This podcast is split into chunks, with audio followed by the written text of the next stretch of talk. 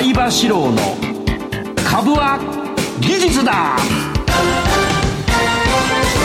皆さんこんばんは相場志郎です。リスナーの皆さんこんばんは金井憧れです。この時間は相場志郎の株は技術だをお送りしていきます。相場さん今日もよろしくお願いします、はい、よろしくお願いします。オープニングはどんな話をしようか。っていう悩んでるオープニングにしようかってなったんだけど まあ新年会がな、はい、今週の日曜日に、はい、今週というのが来週というのが、えーと、来週になりますね、うん、来週の日曜日にあります。17日17日ですね、はい、えー、憧れちゃんも来てくれます、はい、で今もうみんな心配してるのはこのラジオ日経のさプロデューサーも憧れちゃんも、席がどこになるんだ 隣が誰になるんだっていうから。非常に気になっております、うん、俺はだから大人になったら今まで会ったことない人が隣になって新しいこう出会いとえー、なんかなこう楽しいこう会話とかさ。う、ね、うん、でもたでも俺よく考えたらさ若い頃やっぱ知ってる人が隣の方が良かったね。友達の結婚式とか行っても、ね、そうです。結婚式とか行って、ね、まず隣が誰だって見ますよね。そうで一人でもうずっとシーンとしてるじゃない。ただ俺ぐらいのおじさんになるともう化石だから 例えばさっき言ったけど隣が日興証券の社長だったと、はい、でもう一回日興証券の社長でもいいんだけどそれはまた別に飲みに行くから隣になれば必ず俺は今度はじゃあ野村証券の社長とか、はい、なんかなんていうかなこう頑張ったおじさんが隣になればそこで新たな勉強になるし人脈にもなるし、はい、それを機会にじゃあ今度一杯飲み行きましょうかってなって今度の新年会も違うあのほら金融機関がいっぱい集まる屋形船があって、はい、そこで知り合った社長さんたちとか、えー、とか常務とかさすげえよあそこだって最低常務だからね。最低常務、うん、だからあの執行役員とかいるとなんかこう小さく見えるんだよね、えー、うん。すごいわ。でそれで仲良くなった人も今回新年会来てもらうし当然アコアちゃんも来てもらうアコアちゃんの隣ぐらいはなんか週刊誌の編集長のような気がするんだよ。だからいろいろ後つかれ つけられないように悪いことできない、ね、悪いことできないね。すごい。何テーブルぐらいあるんですか、うん、えっ、ー、とね767テーブルあって、えー、全体で600名超ぐらいですね。偉い人も、ね、偉い人も来ますよ結構、うん、あの銀行のね代表取締役とか、はい、それからまあ普通の人もいっぱい来るけどね。普通の人というのは、うん、あの株熟成の方々ですこれこれで募集したじゃん。これこれでこのこのこれ番組でですね。番組これこれでって失礼だ このお番組でお番組で、えー、いらっしゃりたい方は来てくださいとかね やりましてえー、たくさんの人に人に来ていただくと。はい満員になった超満員でなりましてね。でいろいろ催し物がありますよ。そうですよ。あの対談ということでしたけど対談は工藤さんと、はい。もうあの向こうにこんなことを伺うけどどうですか、はい、でそのまままた返事来ないけど、うん、ほんほん当日来ないつもりかななんて。まあ、工藤さんの対談もあるしあとはちょっとあの歌手も読んでます。これね今秘密、はい、それからえーと、竹中平蔵先生の基調講演。この基調講演は大変貴重な講演なんで、はい、いやもう絶対今そうなると思いました。俺も 俺も挨拶しそれから今な番組の前に電話来てな。あそうなんですよ、あのー、あれ。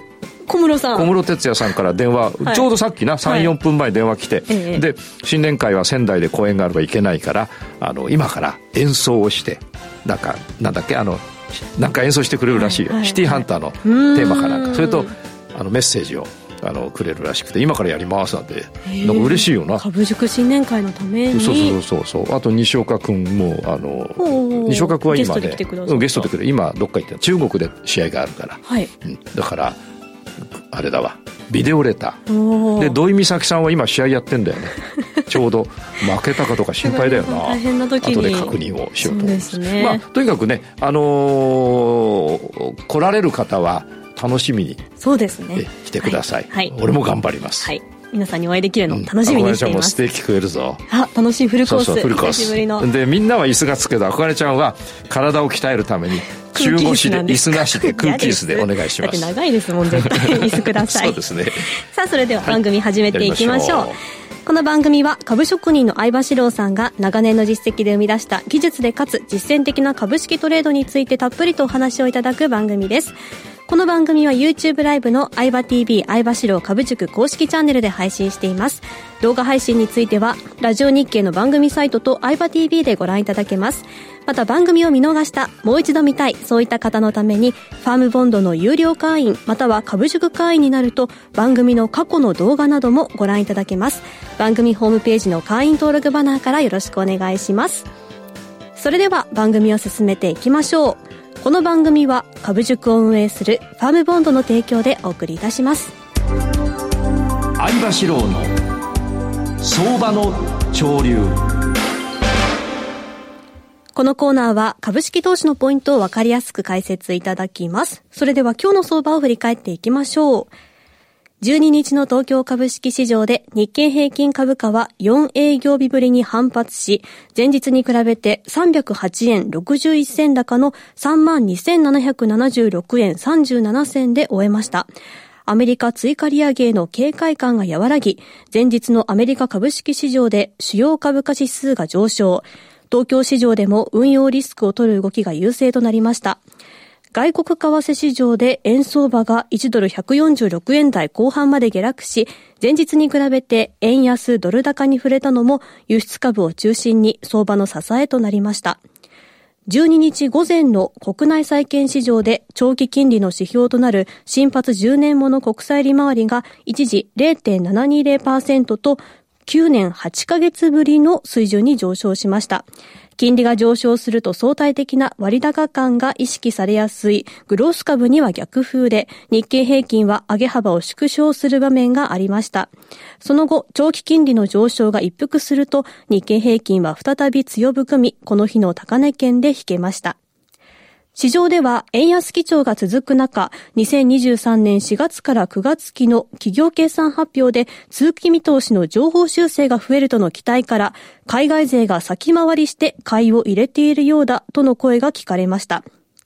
海外勢は引き続き低 PBR 企業の改革に対する関心を持っていることも日本株への資金流入につながっているとの見方もありました。東証株価指数トピックスは続伸し、19.43ポイント高の2379.91で終えました。東証プライムの売買代金は概算で3兆3837億円、売買高は13億6823万株でした。東証プライムの値上がり銘柄数は1392と全体のおよそ75%、値下がりは389、そして変わらずは54銘柄でした。なるほど。今日は相葉さんも原稿をお持ちなんですよね。俺もなぜか今日 読まなきゃなんないのかな。お願いしようかな。久しぶりで読もうかなと思ったんで。なんか、憧れちゃんやっぱり、あの、はい、ちょっと、あれだな、の鼻水、鼻水じゃなくて、鼻声だな。なんか不思議とこの席に座った瞬間に。ね、ということは、だからこれ、ラジオ日経がさ、誇りっぽいっていうことだよな、簡単に言えばな。ないですけどね。さて、えー、誇りっぽいマーケットを見てみますとですね、あのー、今、日経先物はですね、下がってます、今。はい、で、えー、今日の引けまで、要するに東、東京証券取引所の普通のあの場の引けまで陽線で立ったんだけど、えー、まあ、今日は308円高とい。うことだったけれども、はい、308円高っていうのはまあ上がったということなんですが、はい、えー、ここは冷静にチャートを見ていただきますと、えー、3連続下落陰線。はい。そして今日はその3日目の陰線に並んだ陽線ということで、うん、300円上がったわけだけれども、それは昨日の陰線を超えただけで、一昨日の陰線のお腹のところまで上がったということですから、それで一喜一憂はできないということですが、これを見るとですね、移動平均線がですね、30日線と50日線と10日線と5日線がえー、かなり狭い範囲に集まってますから、はい、ここは小刻みにちょっと上に行ったり下に行ったりしながら、最終的にどちらかにえー、動くのかなと、大きく動いていくのかなという感じがします。過去でいきますと、例えば、えー、今年の7月30日あたりで、同じく5日線と30日線と10日線と50日線が、えー、ほぼ同じエリアに、はい、で、そこからぐっと下げて、うん、もう一度そのエリアにそれから大きく下げました。うん、えー、ですから、今回下げるというわけではありませんが、どちらかに、えー、トレンドができると。はい、ですから私がもしやるなら、えー、今売り持ってんだけど、はい。一回手締まうかもしれないです。小刻みになるから。振られるから。振られて別に女の子に何したわけじゃないけどな。どっちに振られるかわからないから、ね、そうそうそうそうそうそう。なんか、こうちゃんなんか優しいお母さんみたいだね、今な。昨日さ、あの、このラジオ日経で急に番組出てくれって言われて、誰 だっけ、あの、八木ひとみアナウンサー事務所の先輩、ね、そうそう、牛年の八木さんにさ、あれはまだやっぱ慣れてないんだけど、飲み込み早いわ。だって、5週間は何週間ですかって言ったら最初詰まったけど、最後は5週間って。言ったもんな。すぐ相葉流に染まって。うん、染まった。そう。年齢が上の人の方が染まるんだな。あこわちゃんの方がちょっとしたら。さて、それでね、そうするとこれじゃあしょうがない。日足だと、あの、上に行ったり下に行ったりブレたりするから、うん、週足でなんか蹴りをつけようじゃないかと思ってこう見ると、はい、えー、下からオレンジ、紫、青でしっかり上がってます。それで、えー、注目すべき点は、週足の5日移動平、えー、5週移動平均線が横ばいになってる。はい。それから東海道平均線が横ばいになってる。はい、横ばいになってるってことはどういうこと？横ばいになってる。横ばいになってるってことだよ。そうすると、しかもこの5日、あ5周線とと、えー、10周線が近いから、やっぱこれも上下するんだけど、はい、上に行くとね、あの赤、5周線が10周線を抜けていくんだよね。うん、そうするとね、3万4千円ぐらいまでいっちゃう可能性があるから、やっぱここ見ても、やっぱりどっちに行くか、はい、まだわからない。ただね、先週これ上髭陰線だから。うんうんね。そして、えー、7月31日の週上髭陰線なんはい。で、えー、7月3日の週上髭陰線。上髭陰線やると下がるから、もしかしたら、あ今晩、明日、明後日で弱っていくと、お9月4日の週の上髭陰線が天井でしたっていうことになるかもしれない。で、逆に上髭陰線の先週の週足を、あの、少しこう、抜けていく。つまり、日足ベースで明日、明後日、上がっていく。はい、今晩、明日、明後日上がっていくと、えー、週足でいう9月4日の週の上髭陰線が、今週の週足で打ち消される可能性がありますから、うん、そうすると上がっていくんだよね。ということは、今週の今晩、明日朝起きるまでの日経先物、はい、およびニューヨークダウ、それから明日とあさって、えー、だな、水木金。これがね、どういうふうに週足が終えるかで、えー、来週の動きが決まってくるような気がします。もし、陽線で終わるとですね、上がるかもしれないな。で、陰線で終わると、これはまあ下落になりますから、はい、今週が、えー、ちょっと山場だということでお考えいただきたいと。はい、えー、で、俺もそう考えようと思ってます。それからね、為替。これはまあ、あのどういうものかっていうと、やっぱりこれ、前回の番組でも言ったように148円が1、2、3、4、5、6日間横ばっていって、超えられない。ぴったり超えられない。そうですね。うん。だから俺ちょっとやっぱ売り入れた。で、今売り持ってます。うん、うん、で、一時ね、結構下髭で146円まで下げた時、はい、結構儲かって喜んでさ、はい、これで、俺もちょっとパーッと飲み行こうかなと、うん、えー、思ったんだけど、そのまま持ってたら上がっちゃって、で、まあ、まだ利益になってますが、はい、ただ売りだからね、スワップポイント結構取られんだよな。はい、一晩で40万とか取られるぐらいの感じかな。うん、で、でも利益の方が多い。はい、で、問題はですね、えー、どうなるかと、これは、これちょっとね、リスナー皆さんあまり気にしないでほしいんだけど、俺の独り言なんだけど。気になりますよ。うん、やっぱこれ148円、なん、頭でね、1、2、3、4、5、6日続いてるから、はい、この辺でぐじゃぐじゃやって一回下がるんじゃないかと思うんだよね。今、売り、ただね、これ、あの、それ、あ当たっても外れてもいいんだ。今、売りを持ってる俺にとっては、はいえー、ちょっともうちょっと持とうかなと。下がってほしいと思うからってことですか、いや、そうじゃなくて、作戦的に148円近辺で売ってるんで、はい、そこまで戻ってもプラマイゼロだから。あうん、だから今回は我慢しちゃおうと。で、下がってくれたら嬉しいなと。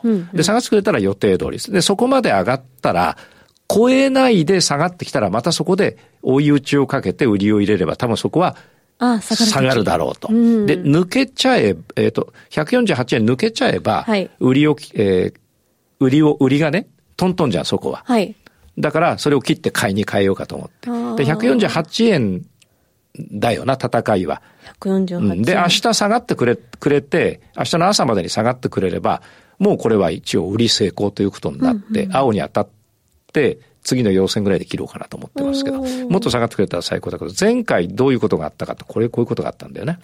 同じような動きをして、ずっと上がってきて、1、2、3、4、5、6、7日間横ばって、はい、で、そこからや、ここは天井が145円ぐらいだよ。そこからブワーッと下がって138円まで下がったでしょ、はい、これあの、多分ざ、ちょっと覚えてないけど、俺もね、5分後のことが、5分前のこと、財務省の介入があはい、あったかなんかなんだよ。うん、だからここはかい、今は介入ないけど、はい、可能性があるところなんだよ。だから、あんまり買いで攻められないから。そうですね。うん。という、さっきの戦い方。基本的に下げじゃないか。基本的に下げじゃないか。で、今、売りを持ってます、私は。はいで、スワップポイントも取られてます。はい、だけど、今利益になってます。148円近辺に戻ったらトントンになる。その時スワップポイントの分だけ損するけど、うん、まあいいやと、他で儲けてるからと。クルードでね。クルードで儲け かってますよ。狂いそうに儲かってる。で、148円超えてきたら、超えてきたら買い出し、148円まではちょっと売りを持ってみよう。で、もし下がってくれたら嬉しいな。うん、で、それを週足で見るとどうかなってあんま、これ週足当てになんないんだ。なぜかっていうと、うん、財務省の介入とか、口先介入とか、本当の介入とかがあるから、はい、もうそうじゃなく、この週足が月足がっていうよりは、ここまで来たらもう売りを入れとこうかなということしかない。でもだテクニカルじゃないもんもこうなると。財務省、ちょうどいいとこまで来てると。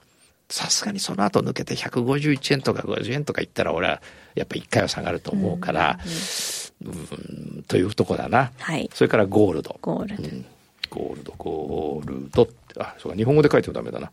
ゴールド、金だからね。金は、うん、金はですね、えー、あ、これちゃん、これ、これちゃん説明ちょっと厳しいかな。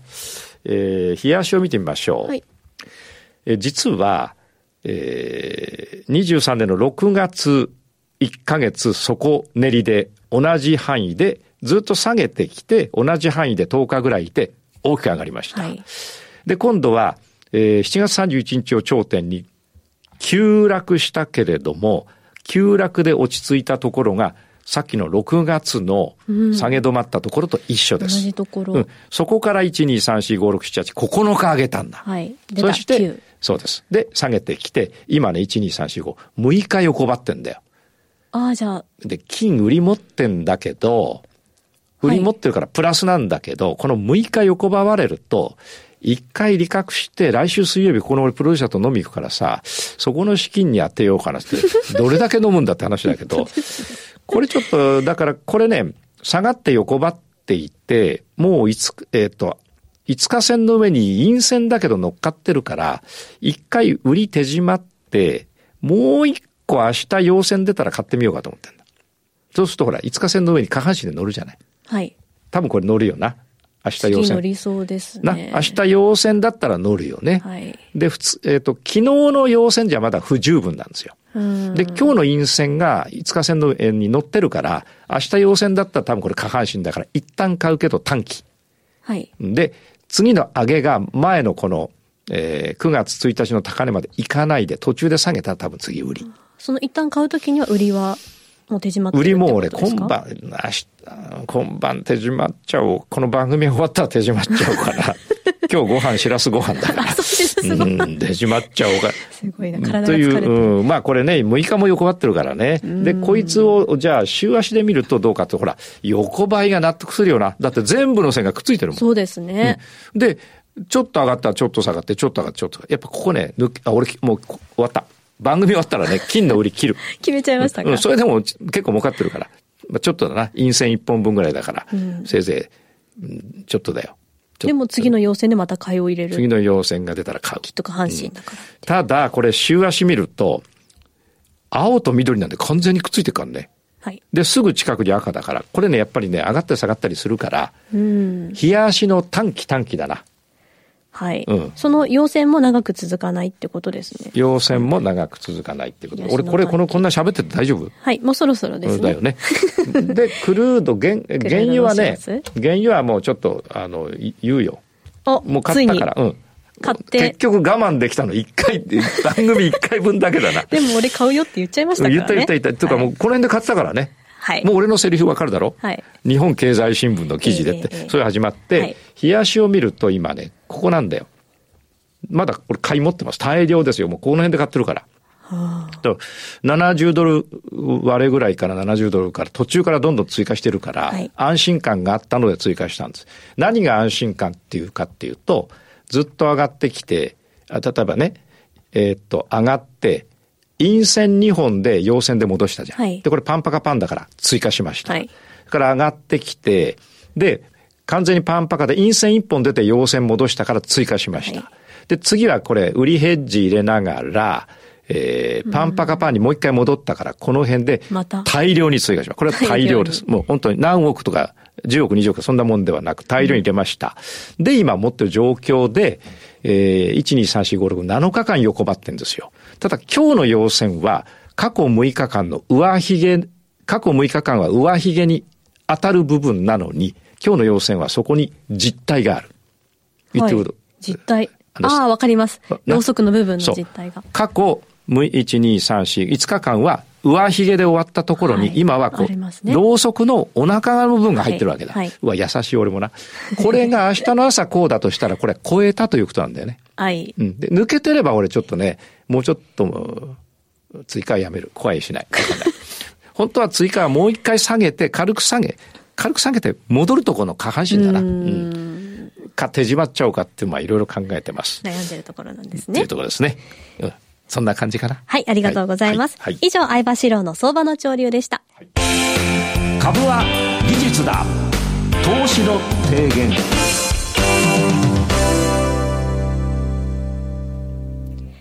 ここでは相葉さんにトレードの提言についてお話をいただきます。今、相葉って一回呼び捨てにしねえか。すいません。そんなことあのね、今日これネクタイいいでしょ。かっこいい。これ10万円。もらったのもらったの。この前もなんか20万円のネクタイされてますえっ、とね、10万円のネクタイをね、もうなんか20本とかもらう。これすごいいいよな。ツヤツヤしてます。これ、俺も今日だから見てもらう。なかなか時間ないのにネクタイの話するんですね。すみません。時間ないんだ。すみません。急に目が痛い。えっ、ー、と、今日の相場の提言は、日足と週足と月足の関係を理解し、はい、トレードに生かす。うん、えー、日足、週足、月足。これで迷われる方がいると思う。例えば日足で、下半身で買ったのに、そんなに上がらずに下げてしまったとか。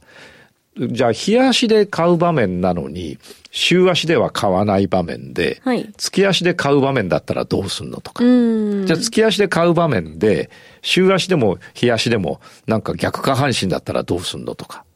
悩むじゃん。悩みます、ね、俺も昔悩んだんだ。はい。俺本書いてる自分が悩んでたから。うん。読んでる人はもっと悩む。そうですよね。相葉さんがそうだった。うん、嘘嘘。関係がある、うん、あります。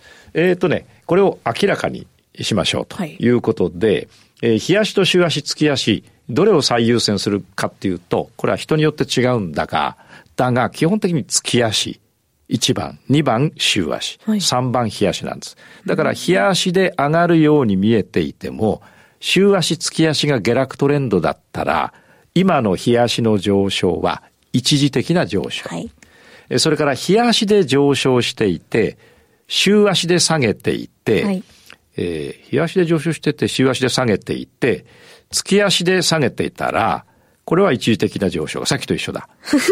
で、今度は、日足で下げている。でも週足は上げトレンドであれば、基本は週単位では上がる。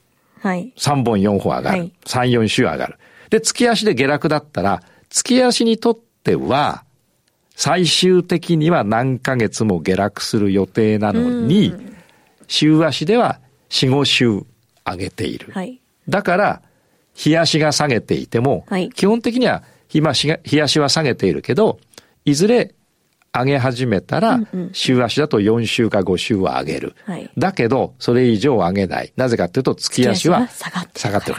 どう？うん、わかりました。わかった。はい。素人がわかると、バカにしてんじゃないよ。いやいやいやそうそうそう。で、ちょっとね、今見ていただきたいのが、日本ペイントを例にとってきました。はい。YouTube ライブでも、えー、あの、他の例出しますが、今見ていただいている日本ペイント、2020年の7月の段階の、この冷やしを見たら、これは明らかに天井圏。はい。えー、パンパカパンで上がってきて、1、2、3、4ヶ月目、うん、5ヶ月目で、もう、お青が紫を上から割る、はい、その下に赤と緑がある。しかも今日は大陰線。うん、これはもうバリバリの売りですよ。はい、で、頭も1600円で抑えられていて、はい、これは相場流だったら暴落をあの表してます。だけど、これで売っちゃうと上がるんだ。なぜかというと、そこでは週足おじさんと月足おじさんが、はい、あの関係してます。ちょっと見ないといけない。そうです。この日足の状態で、この日における週足を見ていただきますと、こうなんです。もう一回いきますよ。日足はもう完全に天井圏が終わって下げてます。はい、週足を見ると、パンパカパンで、1600円で同じく上髭がツンツンで天井をつけて下がってますが、えー、緑、えオレンジが上を見て、その上で離れて紫が上を見て、その上に青があって上を見て、遠く離れているから、はい、これは一時的に下げても、青と紫が有効に決まってるじゃん。はい、だからどっかで上がるんだよ、下半身。そう。だこれはやるんだったら下がってって、下半身が出たら買えば上がるんですよ。はい、パンパカッパンだから。はい、で、しかも今のロ、あれだよ、赤と緑は、青を割るより、この赤はね、青に近づくより緑に近づく方が早いじゃん。早い。うん。だこれはやっぱりね、上がるんですよ。だこれちょっとやっぱ、この基礎が分かんないと、そもそも今日の話分かんないけど、はい、これ上がるんですよ。で、月足見ると、見てください。まだパンパカパンで、ガンガン上がってて、一本陰線出ただけだから、はい、これは、どう見ても下げじゃないんだよ。一旦の、ね、一旦のお休みでまた陽線出る。はい。雰囲気なんですよ。はい、あるいは2本出たら3本目はもう陽線なんですよ。だって全部上がってんだから、これ。うん、つまり、月足から見たら上げなのに、日足から見たら天井圏で暴落寸前に見えるわけ。うん。なので、えー、つまり、この暴落寸前のとこは、月足で言うと何かって言ったら、この陰線のとこなんだよ。はい。たった陰線一本。出ただけ。うん。それから、さっきの暴落、暴落寸前に見える、え日足はですね、暴落寸前に見える日足は、週足で言ったら、えー、この陰線が一本出て、えー、間に陽線はまってこの陰線。これだけの話だから、戻るんですよ。はい。ということで、えー、日足だけで判断をされるとですね、えー、ちょっと誤り。必ず3つセットで見ないといけない、ね、見た方がいいね。えー、ということは、これ、これかなりこれ重大な話だよ。うんうん本当に、うんうん。で、これ本で言うとね、いっぱい書くけど、やっぱちゃん、読むときにせんべい食べたり、テレビ見ながら読むでしょ、普通。そんなことないですけど、ね、だって、犬抱っこしてバッターボックス入る人いるでしょ。え？いないか。聞いたことないです。うん、犬を、だからそれは結構気を、気を抜きながら気楽にやってるってことよ。ところがこの番組で、はい、こういうふうにちょっと俺が気合い入れて言うとさ、あ、なるほどって思うじゃん。はい。だから、あの、株塾の勉強会も来てる人の方が理解力上、上だよ。来て、だって北海道とかいろんなとこから月2回来てさ、はい、真剣に聞くだよ。交通費かかってるしさ。はい、で、寝てると俺に言われるから、あ、寝てますね、なんつって。あくびするとのどちんこ見えましたよ、なんて見えるから。何百人もいるのに見える。だから真剣に聞くじゃん。そうするとね、なんかわかるわけよ。ところがぼーっとしてると、これ冷やしだけ見て売り入れちゃうんだよ。で、なんかうまくいかなかったな、おかしいなと思ってて、後で見たら、月足はまだまだ全然という。だからぜひね、皆さんは月足、週足、日足を見て、特にこの日本ペイントの日足、週足、月足の例、もう幅広げないで今日はこのに、これだけ理解していただけば、ちょっと役に立つぞ。はい。はい。そしてこの後の延長配信でもまた新たな例新たな例を、はい、なんか、浮遊例かわかる。自爆例か。はい、はい。よろしくお願いします。ます以上、株は技術だ投資の提言でした。この番組は株塾を運営するファームフォンドの提供でお送りいたしました。そして相葉さんここで重大なお知らせがあるんですよね。なんだ？なんだ？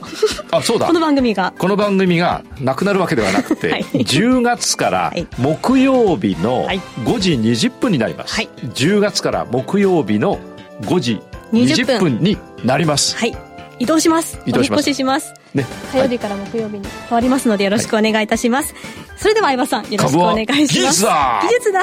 こ この移りがちょっと不自然だ